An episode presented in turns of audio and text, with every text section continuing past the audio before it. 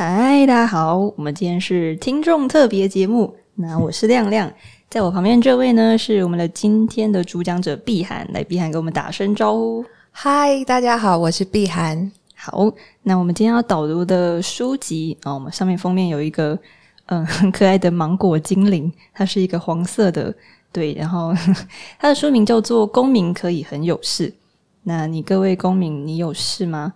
就是这个有事吗？其实是一个网络用语，就是比较像是呃是在 Hello，你有什么问题？那这这是一本写给就是想要关心社会议题初学者的书。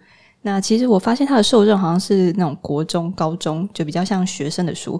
所以如果是呃影书店听众，你可能会觉得稍微浅了一点点，对。但是它其实就是想要写给社嗯、呃、关心社会议题的人嘛。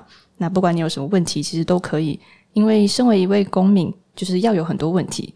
那我们可以从关心身边发生的议题这些问题开始。那这本书其实，嗯，它上面有书中有写到说，你可以像是，嗯，关心社会议题，可以像是我们平常吃饭一样，就是你可以躺在一个沙发上面，然后吃着一个点心，然后读完，轻松读完这本书。对，然后所以这是一个很 chill 的旧很 chill 的一本书。这样，那我想要请碧涵帮我们简介一下，诶，这本书是谁写的？为什么你会挑选这本书啊？这本书呢是志祺七七写的，志祺七七他本名叫做张志奇，那他会啊、呃，他在 YouTube 上面是有自己的频道，一个礼拜七天，然后每天晚上七点，每部影片七分钟。那当然，他现在的影片大概都会是超过七分钟的。那他会是希望说，其实在，在嗯不同立场的人啊，其实很多的时候都会只是。流于谩骂，他会希望说，透过他的影片，让不同立场的人呢，可以了解这个背后不同的想法，进而达到沟通。那我会选择这一篇，啊，这本书，主要是因为在过去啊，我是完全不关心政治，也不关心时事的人。那我偶然呢看到了温度的刊物，其实里面呢，它就有一篇文章就有提到说，其实当我们都不关心时事，不关心政治，那很容易会让有心的人士呢，可能会进而有一些操控，进而做出一些不好的事情。当我们的一张选票都可能会影响到，可能是我们孩子的，比方说奶粉钱啊，或者是教育，那为什么我们不选择去关心？所以就是会想要开始关心时事。那选择这本书，觉得它是一个非常想要入门关心时事做的一个很好的开始。好，那这本书分成两个部分，一个是心法，一个是案例。那我们先来分讲讲心法的部分。诶，里面是不是有五大心法？我们问一下碧涵。对，没错，里面是有五大心法。那他把它拆成了就是五个步骤。第一个步骤是发现，第二是发问，第三是收集资讯。第四是判断，第五是产出自己的观点。嗯，那诶，那这五个案例，呃，这五个步骤要怎么应用应用出来？就是其实，在书中有另外一 part 叫做案例，那里面有讨论到了十六个小故事。那这十六个故事有三个面向，就是从个人出发，然后到家庭，到学校，然后一直到整个社会跟整个世界。对，诶，那不知道书中有提到什么案例可以跟我们分享，然后可以应用这五大流程吗？有，就是我里面我特别想要跟大家分享的呢，是有关馆长性骚扰的这个案例。我们都知道馆长呢，他是一个就是身材练得相当壮硕的男性，但是呢，他在面对性骚扰的时候，这件事情是这样，他当时呢，他在他自己的这个运动中心里头呢，有一个会员，然后呢就遇到他，就对他摸他的胸部跟手臂，那时间长达大概五分钟。那在这个过程当中，其实馆长他也觉得不舒服，可是呢，他却没有做出一个当下的立刻的回应，比方说啊反击啊，或者是把他手剥掉之类的。那像在这件事情里头呢，我们就第一个发现是，原来这个身材壮硕的男性，即便他身材健身有成到这样子的情况，他还是会遇到性骚扰。在我们做的第二个步骤发问，就是那馆长那么壮，他为什么当下没有立刻反应？比方说把他的手剥掉啊，或者是呃推他之类的，做出保护自己的反应呢？第三，我们就收集资讯，我们发现原来性骚扰这件事情不仅仅是女生会遇到，原来男生也会遇到。而馆长他在当下没有做出反应，是因为。性骚扰这件事情对他来讲是经验值空白的。当经验值空白这件事情，其实他就会让他没有办法立刻做出反应，是因为他还不没有办法知道说，诶，这件事情真的是性骚扰吗？他还在那个很困惑的阶段。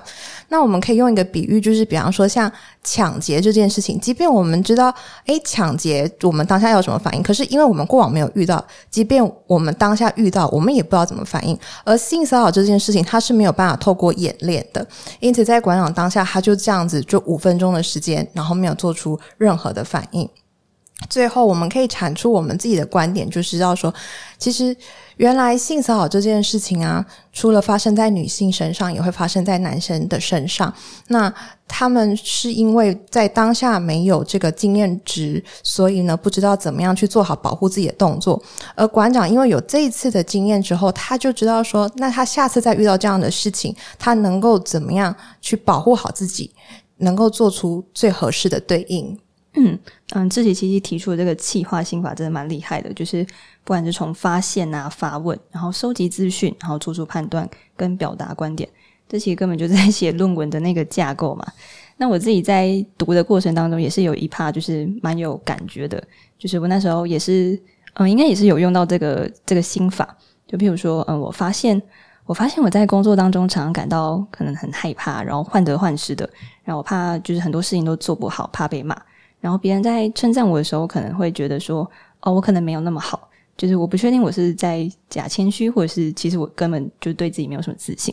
然后我这时候就发问，就是提出一个问题说：“嗯，我这样的焦虑是正常的吗？就是我我真的是不够好吗？我真的蛮很烂吗？或者是我是不是真的没有能力去做这件事情？”对。然后这时候我就开始搜集资料，就是我去问 Google 大神，就是说可能收集一些嗯，打上一些关键字，包括什么职场啊、焦虑什么的。然后就发现，诶，我有可能是忧郁症，我有可能是想要安静辞职，或者是哦，我有可能是冒牌者症候群，对。然后我可能就会去了解到，所以什么是冒牌者症候群？它可能是，呃，我觉得我不行，但是我其实还可以，或是我会了解到它的成因是什么，它可能有不同种类型，那我应该要如何解决？可能是要对自我仁慈啊，或是减少错误认知。那我做出我的判断之后，知道了我这个状况好像就是冒牌者症候群。那我可能就会提出我的观点，就是哦，原来我不是孤单的，原来还有这样子的一个症状，甚至是还有一本书在写冒牌者症候群。对，所以嗯，我觉得运用到这个心法，就是嗯，当我在面对到这个议题的时候，我其实可以顺着这个流程去讨论出我想要讨论的事情。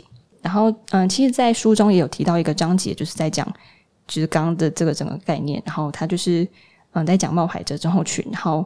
嗯，志祺七七在书中也有提到，就是分成三个面向，一个是他先解释了冒牌者这种群是什么，然后再提出说，诶，那到底是怎么发生的？然后最后也有提供大家的就是如何解决这个部分。嗯，诶，那不知道碧涵在就是讲完书中的案例之后，有没有想要分享一些可能包括像日常的经验？有没有这部分的案例跟我们分享？有的。啊、我在听 Podcast 有一个节目是刘轩的 How to 人生学，它其实里面有一集他分享到有关自私，那我觉得就非常的呃可以运用在这个五大心法里头。他的讨论的事情是这样，像我们过年啊，其实会有年假，那年假往往就只有几天的时间，那家人呢就会啊、希望说，诶，我们就这几天的年假呢，就是所有的时间可能就跟家人啊、亲戚啊，就是在一起这样子，那。当比方说，哎，我觉得，哎，可是我想要有几天的时间，我想要跟我自己的朋友在一起，我并不想要全部的年假都跟我这些家人亲戚在一起的时候，我家人就会跟我说，哎，你怎么会这样想？你这样想很自私，哎。所以这时候我们就可以再运用到五大心法的第一个步骤，我们发现，原来当我们并不想要把年假所有的时间都跟家人亲戚在一起的时候，这件事情是家人说他是觉得我是自私的。第二就是发问，就是说，诶，那这件事情这样子，我这样做，我真的就是自私的吗？在，我们可以做到收集资讯，是什么是自私的定义呢？自私的定义是，当我所做出来的行为对你的权益有所损害的时候，这是自私。可是，我只是表达出我的想法，我并没有想要照着你希望我去做的事情做的时候，这就是自私的吗？最后，我可以判断出，其实这并不是自私的，只是我选择符合你的期待的时候，我选择多照顾我自己一点点。因此，我产出我的自己观点是，我选择去跟我的家人沟通。诶，我可以两天的时间，然后跟啊、这些家人啊、亲戚朋友聚在一起，但是剩下的时间，我还是想要跟我的朋友一起啊、一起出去，一起走走这样子。那同样的，不管是啊。运用在时事上面，或者是生活，都可以运用这个五大的心法，可以让自己看到比较深、更深一层。嗯，那最后你在读这本书的时候有什么感想吗？就是从呃原本不了解或者不关心社会歧视，然后一直到现在。嗯，我觉得其实在这个就是资讯爆炸的时代啊，其实我们都可以接收到非常非常多的资讯，很多很多的说法。那尤其是。不管是像有关呃政治啊时事，常常不同的立场的人，他们都有呃属于他们自己的媒体。那我们可以运用到这个五大的心法里头呢，我们就可以有我们自己的判断，比较不容易人云亦云。这是在时事上面，在生活中呢，我们也可以运用这个分析，去看到更深一层里面背后的所要注意到的事项，这样子就不容易被啊、可能别人的情绪给牵引。嗯。那我自己在读这本书，就是我原本抓的关键字叫做好奇心。就我原本以为这本书是在告诉我们说，哦，你要对周遭的事物感到好奇，你要去多关心这个社会，你要成为就是一个大家向往理想公民、现代公民要有的样子。但后来发现，诶，其实这个超难的啊，就是因为我好像要把我自己的世界顾好，就是我就没有办法去顾更多的社会议题。对，我可能呃。就是我，我觉得这这件事超难。但是我在读完这本书之后，我我抓了另外一个关键字，就是他除了在讲好奇心之外，嗯、不只是在讲好奇心，我觉得讲的更多的是那个可能性，就是好像我们必须要了解更多的可能性。那为了是我们可以掌握这些脉络啊，或者是了解这规则，那这些都可以帮助我们判断。那就像是我们上一本读的叫做《为什么我们总是选错人》，它其实在告诉我们的是，我们要有意识的去怀疑，或是要去验证。那不要凭着本能去，不要凭着本能跟直觉去行动。那这本书《公民可以很有事》，嗯，则是接着告诉我们说，那你在这个行动的过程当中，如果你发现有人跟你立场不同，或是你发现一些问题，有一些议题，那这时候你可以试着去搜集一些资料，那试着可以解释看看。那解释你在意或是你关心的这个议题到底是什么？那它的原因是什么？跟你遇到这些议题的时候，你该怎么做？像是呃，我会发现原来焦虑有可能是冒牌者症候群，或是呃，原来身材壮硕的男生有可能会被性骚扰。那这些原来跟这些其他的可能性，就是会帮助我们做出一些做出更多的选择，然后做出判断，然后进而建立自己的观点。那我们又可以把这些观点分享出去。去跟那些呃立场相同或者是立场不同的人交流，那听听他们的想法是什么？那你可以接受他的想法，你也可以维持自己的观点。那在这个呃反反复复的辩证当中，那会会发现更多的可能。那因为这些各种的可能性，所以你可以整理出你自己的价值排序。你可以知道呃这件事情对你来说是很重要的，或者这件事对你来说根本一点都不重要。